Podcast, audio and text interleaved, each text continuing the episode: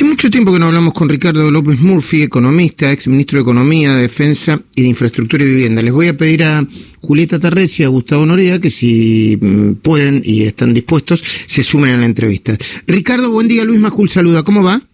¿Cómo le va, Luis? ¿Cómo está? Bien. Muy bien. Ricardo, yo hace mucho que no hablo con usted, lo vengo escuchando y lo vengo viendo, ¿no? Pero, ¿cómo caracterizaría este momento económico, social y político de la Argentina? Como un momento de gran pesimismo, gran desconfianza, eh, donde la economía nuestra está muy frágil y sobre todo tiene una situación muy vulnerable en las reservas internacionales, que es lo que lo que creo yo domina toda la la, la, desconfianza, o sea, una tarea que, que, tenemos que hacer hacia adelante es reconstruir el, la organización y el funcionamiento más normal de la economía y sobre todo fortalecer el sector externo, o sea, no veo yo salida hacia adelante si no vigorizamos las exportaciones y, y mejoramos la confianza de los argentinos en la disciplina fiscal y monetaria, es decir, porque no hay forma de funcionar si usted no puede, digamos, confiar en la moneda local y eso obviamente está muy afectado. Ahora, López Murphy, eh, ya estoy escuchando a varios analistas económicos, sobre todo, decir que lo que hizo la cuarentena fue retrasar una devaluación fuerte, más fuerte que la que estamos eh, sufriendo ahora mm, por goteo, si, si, si se la puede definir así, y una, eh, eh, no solamente una devaluación, sino un salto a la inflación muy considerable. ¿Usted comparte esta mirada? Eh, eh, siempre que ha habido estas brechas enormes se ha terminado en nuestra historia con una corrección cambiaria y está claro que, que la corrección cambiaria un impacto sobre la tasa de inflación va a tener, es decir, eh, y es eso, yo lo veo un poco inexorable porque el financiamiento durante toda la crisis del virus ha sido hecho emitiendo dinero. Ese dinero se ha estado, digamos, reteniendo en, en los bancos, en el Banco Central, y se ha estado reteniendo porque no, digamos, por la, por la propia situación de la cuarentena no ha sido fácil acceder a los bancos, pero ahí hay una presión larvada muy grande y hay una presión en el sector externo porque el Banco Central ha estado perdiendo reservas simultáneamente, eh, sistemáticamente. Eso usted lo sabe, Luis, mm. es una cuestión de sentido común. Los bancos centrales no pueden perder reservas sistemáticamente. Eso es lo que está detrás de esa presunción que usted correctamente hace y que refleja nuestra historia, no, no es novedoso eso. Eh, Julieta Terrestre, sí, no, por favor, Ricardo, sí, sí el llamado a, los organismos multilaterales para que hagan una misión rápidamente a la Argentina y yo sospecho que ahí vamos a tener un programa más integral que que no hemos diseñado y eso creo yo que, que es imprescindible para ordenar eh, la confianza en la Argentina. Julieta Terrestre está escuchando López Murphy.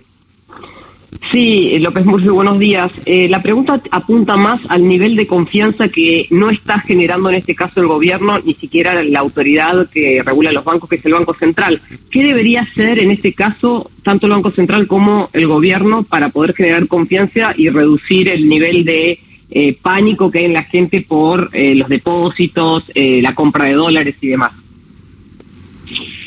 Yo creo que lo primero, lo, más importante es que usted cree un horizonte, es decir, que haga explícito un programa y que ese programa sea razonablemente consistente. Eh, yo creo que eso sería una gran contribución. La otra contribución es bajar el nivel de antagonismo en la vida política argentina, o sea, ese nivel de antagonismo no crea un clima propicio y, y los problemas que tenemos en materia de reforma judicial, con una reforma obscena en sus costos, el problema de remoción de los jueces naturales, todo eso crea un clima que no es el más indicado en una emergencia. En la emergencia nacional de la, para enfrentar esta situación tan, tan difícil como, como hacen todos los países, usted tiene que crear un clima de cohesión nacional. Creo que la política en ese aspecto ha hecho daño a la economía severamente con los enfrentamientos y con las políticas, eh, digamos, de hostigamiento al, sistema judicial. Y creo también que los escándalos, el de hacer, da una idea, también genera una gran desconfianza en la población, tiene una visión muy negativa de la calidad del liderazgo. Eh, entonces, usted necesita un programa económico, bajar el nivel de conflicto y antagonismo en la vida política y mejorar los ejemplos. Me parece que es bastante claro lo que hay que hacer. Mm, eh, eh, eh, no quería dejar pasar, bueno, usted lo mencionó, el, escándalo de ayer, ¿no? Que, que mm, es, es, un escándalo de tipo político, moral, cultural para usted, que refleja lo, lo, que es un poco la dirigencia argentina o, o, o, hay, o es un escándalo de otra naturaleza. O, es un escándalo por ahí tecnológico. Un nivel de degradación muy grande, ¿no? Mm, mm. Refleja un nivel de degradación muy grande. Mm. Eh, usted no ve que pase esto en Uruguay, en Chile. Es cierto. Digamos. Digo, no es que son perfectos los sistemas políticos ni la calidad de la política en otros países, pero pues yo soy una persona grande de edad, no recuerdo un episodio así. Sí, sí, es cierto, no, no hay en el mundo. Estamos, ayer estábamos tratando de ubicar antecedentes y lo único más o menos parecido sucedió en Filipinas en una reunión política, no digo que, que era informal, pero pero no era ni siquiera formal, no era un ministerio, bueno, fue un, un escándalo. este Estábamos tratando el presupuesto. en, realidad era era era este un aspecto del presupuesto que era el tema de la de, de cómo el fondo de sustentabilidad, ¿no? El ANSES, eso. Sí, pero digo, es decir, eh, es la época de tratamiento del presupuesto, que es la época más importante del Congreso. Digo, más allá que acá no los presupuestos no se cumplen no se respetan y por eso tenemos los problemas que tenemos con, la, con el dólar. Porque usted tiene un presupuesto que nadie cumple, nadie respeta ni piensa respetar. Eh, tiene un sistema monetario donde se usa la emisión monetaria para financiar cuanta aventura se puede. Eso no crea un clima favorable. Pero si además usted ve episodios degradantes, crea reconozcame, un clima muy de mucha zozobra en la sociedad. claro que sí. Gustavo Noriga, te está escuchando Ricardo López Murphy.